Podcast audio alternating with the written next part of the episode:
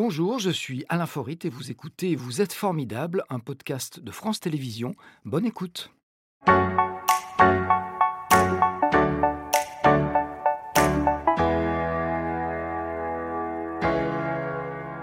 Alors Laurence Cotet, c'est vrai qu'on vous connaît depuis la sortie euh, d'un livre chez Interédition qui s'intitule Non, j'ai arrêté. C'est un livre qui raconte votre vie durant 15 années avec une maladie qui est encore tabou, de moins en moins certes, mais elle est encore trop, c'est l'alcoolisme. Alors l'alcoolisme, c'est un fléau qui toucherait un Français sur dix, c'est énorme, et c'est surtout une vraie maladie qui peut tuer, mais dont on peut guérir. Vous en êtes l'exemple vivant aujourd'hui. Pour vous, cette addiction qui a, je le rappelle, duré 15 ans, c'est énorme. Euh, elle est arrivée lorsque vous occupiez un poste à haute responsabilité dans le secteur du BTP. Est-ce que vous connaissez aujourd'hui les raisons qui vous ont fait sombrer dans l'alcoolisme, puisque c'est un terme qu'on emploie Oui, oui, et heureusement d'ailleurs. Hein. Je connais les raisons, vous avez raison, elles sont souvent plusieurs, ces raisons. C'est rare qu'on n'ait qu'une seule raison. Et en ce qui me concerne, elles sont liées tant euh, au milieu professionnel, euh, là où j'avais effectivement un, un, poste à responsabilité qui me stressait énormément, qui m'angoissait, donc j'utilisais cet alcool un peu comme un psychotrope pour essayer d'évacuer ce stress, mais il y avait également des raisons liées à ma vie personnelle. Et ces raisons, euh, je les ai bien sûr euh, travaillées. Et vous les gardez pour vous, parce qu'elles ne nous regardent pas. Elles sont souvent, effectivement, ça fait partie du jardin secret du patient, que l'on va travailler avec l'aide d'un professionnel de la santé, donc dans le, le secret du cabinet euh, de ce professionnel. Il est essentiel de les connaître pour justement suivre ce parcours de vers la guérison? Euh, Oui, parce que le terme guérison, en fait, c'est très long. Et c'est souvent émaillé de rechute, de réalcoolisation, hein, puisque l'alcool, il est là partout. Hein. Donc si on veut durablement se stabiliser, voire se guérir, ce que j'ai fait, on travaille pendant des mois, voire des années, les causes de la maladie. On le fait dans le secret d'un cabinet euh, du professionnel. Et euh, un jour, on voit enfin le bout du tunnel. Et ça prend du temps, on l'a bien compris, vous l'avez bien dit. Alors un mot quand même sur ce milieu du BTP, est-ce que vous dites qu'il favorise les addictions Il y a même, j'avais lu votre livre, euh, il y a même des pots clandestins qui peuvent s'organiser, et c'est dans la culture du secteur.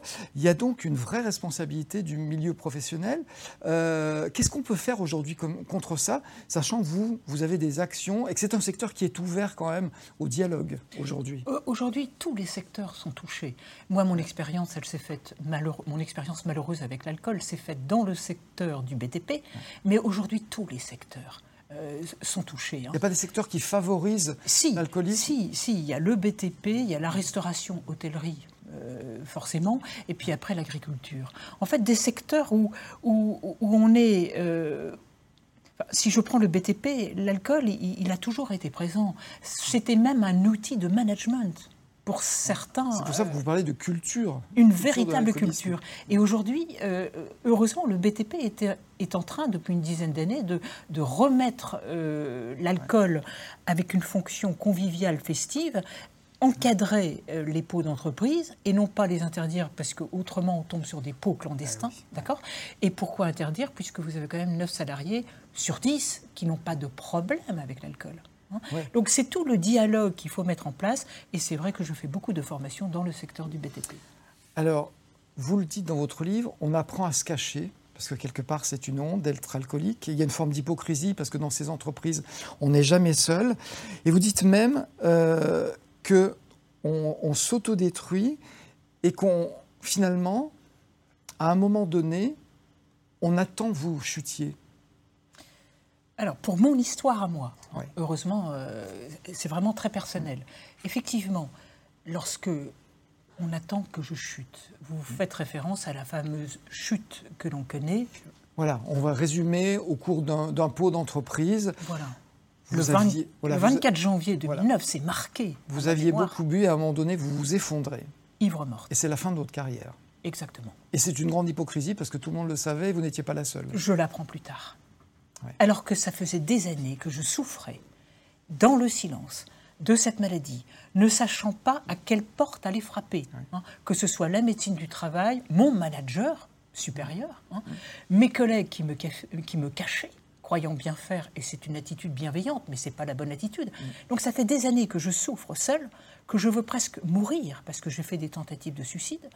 Et finalement, bah, ce jour où je m'effondre, c'est le plus beau jour finalement, parce que enfin, ma maladie est mise en lumière et plus personne ne peut dire je ne suis pas au courant que Madame Côté boit trop. Plus personne ne peut la nier. On va écouter tout de suite votre, euh, notre question formidable et je vous laisserai y répondre. C'est un peu violent, mais ça fait partie de la vie. Laurence, si un jour vous entendez une femme se faire traiter de pochetronne, vous réagissez comment? Bah, D'abord, je suis, je suis émue pour, pour cette femme euh, qui euh, est une femme en souffrance, en détresse. Alors, certes, elle renvoie à l'image d'une pochetronne, d'une femme facile, et j'en parle aisément parce que c'est l'image que je renvoyais. Et euh, je réagis en, en- calmement, bien sûr, mais en prenant la personne qui a eu ces propos et en lui expliquant ce qu'est la maladie alcoolique et en lui expliquant qu'on n'est jamais alcoolique par hasard. C'est la question du regard des autres. C'est un regard qui peut faire souffrir. Ah oui, et c'est ça, c'est d'ailleurs ça tout le sens de mon témoignage. J'essaye de, de- de faire changer le regard de la société sur cette maladie qui touche, et vous l'avez rappelé, un Français sur dix. Et personne n'a tenté de vous porter secours. Je m'en souviens pas. Je m'en souviens pas. Alors, ce qui est, ce qui est formidable, hein, pour reprendre euh, le, le- Le titre de l'émission. Voilà, c'est que c'était en 2009, il y a 12 ans. Et les choses ont énormément changé depuis. Un peu grâce à vous, parce que vous avez levé un tabou. Euh, Ça oui. se fait petit à petit. Mais Ça- aujourd'hui, on ose davantage en parler. Ah bah écoutez, moi je, moi je n'ai écouté que, que je, plus j'avançais dans, dans, dans ma guérison entre guillemets, plus je me disais mais qu'est-ce que tu vas faire de ça? Et qu'est-ce qui t'a manqué à l'époque où tu étais seul avec ta maladie? Ce qui m'a manqué, c'était d'en parler à quelqu'un. Hein Et Donc- vous en avez fait une mission quelque part. Voilà. Et aujourd'hui, c'est votre grande fierté parce que vous en vivez. Oui. En fait, vous vivez des conséquences de cette maladie qui vous a en partie détruite. Exactement, je pense que c'est ce qu'on appelle la résilience. hein, hein, de cette souffrance que j'ai eue, de ce regard de la société sur cette pochetronne, parce qu'on m'a traité de pochetronne, eh bien, j'ai accepté tout ça, je me suis soignée durablement et j'en ai fait une force. Et aujourd'hui, c'est vrai que je suis consultante en addictologie et je gagne à nouveau ma vie. La boucle est bouclée.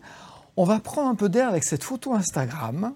Et j'aimerais que vous nous disiez si vous reconnaissez l'endroit où elle a été prise. Alors l'image est toujours un petit peu loin. Ah bah c'est chez moi Oui, c'est la forêt de Sous. Oui, oui, oui. Ça fait partie des choses dans lesquelles, des endroits dans lesquels on peut aller se ressourcer, et qui font du bien. Ah bah, euh, mon histoire malheureuse avec l'alcool, c'était à Paris, d'accord dans, dans- dans le microcosme euh, parisien, pour lequel d'ailleurs j'étais pas du tout faite. Et les, les choses ont fait, euh, ah, j'avais plus le moyen financier, euh, m'ont fait migrer dans la Drôme. Et là, bah voilà, voilà, c'est- mon bol d'air quotidien. C'est une nouvelle vie où vous respirez de nouveau. Ah, c'est- et ça n'a rien à voir avec la vie qui était la mienne avec l'alcool. Aujourd'hui, la mienne est sans alcool, mais dans, dans cette nature que, que, que cette, que cette photo reflète. On va redire un mot sur l'alcoolisme, et notamment l'alcoolisme des jeunes. On parle depuis quelques années de ce qu'on appelle le binge drinking, c'est-à-dire que les jeunes boivent énormément en peu de temps dans, dans des fêtes. Euh, ça, on sait. On sait que les fabricants d'alcool favorisent ces soirées en les finançant souvent. Qu'est-ce que vous pensez de ce phénomène et qu'est-ce qu'on peut faire contre ça? Eh ben, euh, d'abord le dénoncer, ce que l'on fait déjà depuis plusieurs années, Est-ce que c'est utile parce que les jeunes jouent avec l'alcool. D'accord? Bon. Mais euh, ça y est, c'est dénoncé déjà depuis quelques années et euh, beaucoup de jeunes prennent conscience que euh, ça va les- les, Ça va les détruire et c'est un mauvais, un mauvais premier pas dans la Plus vie. tard, aussi. plus tard. Oui. hein. Moi, j'ai commencé à 15-16 ans et je leur explique. Vous avez vu, moi, mon alcoolisme, il, il est arrivé à 40 ans parce que j'avais habitué mon cerveau très jeune à l'alcool. Ça pose des bases, en quelque Voilà. sorte. On Donc, en devient fait, plus fragile. C'est pas leur interdire, hein. c'est de les encadrer, de les expliquer, euh, de, de- de faire de la pédagogie. Et là, on y arrive. Je pense qu'on avance. Euh, quels sont les, les premiers signes détectables de l'alcoolisme? Parce que l'alcoolisme, c'est une forme de solitude. C'est l'entourage qui peut en souffrir, mais sans forcément le, le comprendre à temps. Est-ce qu'il y a un moment où il est temps de, de, bah, de- de- de- de ré- faire réagir la personne qui devient alcoolique ou pas? Ah bah, oui, moi je pense que dès qu'on dès qu'on dépasse les seuils euh, de, qui sont fixés par Santé publique France, à savoir deux verres par jour et pas tous les jours. Donc dès qu'on on dépasse ces quantités, il faut déjà réagir. Il faut se poser la question, c'est quoi ma relation par rapport à l'alcool? Ça, c'est soi-même. C'est-à-dire que, mais quand il y a un déni, et quand vous le dites vous-même, on se cache. Oui, Comment, alors- quand on est un proche, est-ce qu'on détecte? Alors, quand on est proche, il y a une chose aussi à savoir l'alcoolique n'écoute jamais les proches. Donc, c'est pas la peine non plus Ouais. De, de- de s'épuiser. Ni Par contre- culpabiliser, ni. ni- Par contre, Ouais. amener la personne qui consomme trop à aller en discuter avec un ancien buveur. Et il y a des associations euh, d'anciens buveurs qui font un travail formidable. Les alcooliques anonymes, par exemple. Ou, ou pas anonyme. Ouais. Moi, j'ai une association, France Janvier Sobre. euh, voilà, on a décidé de montrer son visage. On n'est pas anonyme parce que c'est une maladie. Je ne vois pas pourquoi on irait se cacher parce qu'on est malade. Et donc, ce, dialogue qui peut s'instaurer avec quelqu'un qui est encore dans le déni de sa consommation, je puis vous assurer que c'est souvent très positif. Alors, bien sûr, il faut du temps. Mais vous, êtes, vous avez été l'une des premières à témoigner à visage découvert. Il a fallu du courage. C'est quelque chose que vous ne regrettez pas aujourd'hui, j'imagine. Oh ben, j'ai jamais imaginé que j'allais être autant sollicitée euh, à montrer ce visage et à raconter cette histoire de chute là euh, assez catastrophique. Je m'attendais pas à ça, mais donc ça révèle l'utilité. De, ce qu'on est en train de faire tous ensemble. Et aujourd'hui, je ne suis pas toute seule. Vous avez d'autres femmes qui le font, vous avez aussi des hommes. Donc on est vraiment en train de casser le tabou de la maladie alcoolique. Aujourd'hui, où on l'a dit tout à l'heure, vous vivez justement de, financièrement même, en aidant les, les gens qui sont victimes de ce qui vous, vous a mis à terre. Qu'est-ce qu'on peut vous souhaiter de mieux finalement? Est-ce qu'il y a un moment où vous vous dites, ma mission sera peut-être terminée Ou est-ce que c'est un combat permanent? Vous avez raison. Je, je m'inquiète pour la succession, entre guillemets. C'est-à-dire, je prends de l'âge. hein. Je Vous avez le temps encore. hein J'ai encore le temps. Je ne suis pas prête d'arrêter, mais je voudrais que ça continue. hein. Je voudrais que tout ce que je mets en place aujourd'hui, avec mon association, hein, j'ai toute une équipe de bénévoles euh, qui seront ravis d'ailleurs que l'on puisse parler de mon association, je voudrais que tout cela continue. Vous savez qu'on a créé aussi Janvier Sobre. Là, on va préparer la quatrième édition. Oui, oui, oui. Alors janvier sobre, ça vient de, de- d'une initiative anglaise qui s'appelle euh, Cold euh, January, c'est ça? Qui veut dire... euh, c'est, cold? Non, c'est, c'est dry, pardon. dry, Je mélange, pourtant je parle un petit peu anglais. Dry January qui veut dire janvier sec.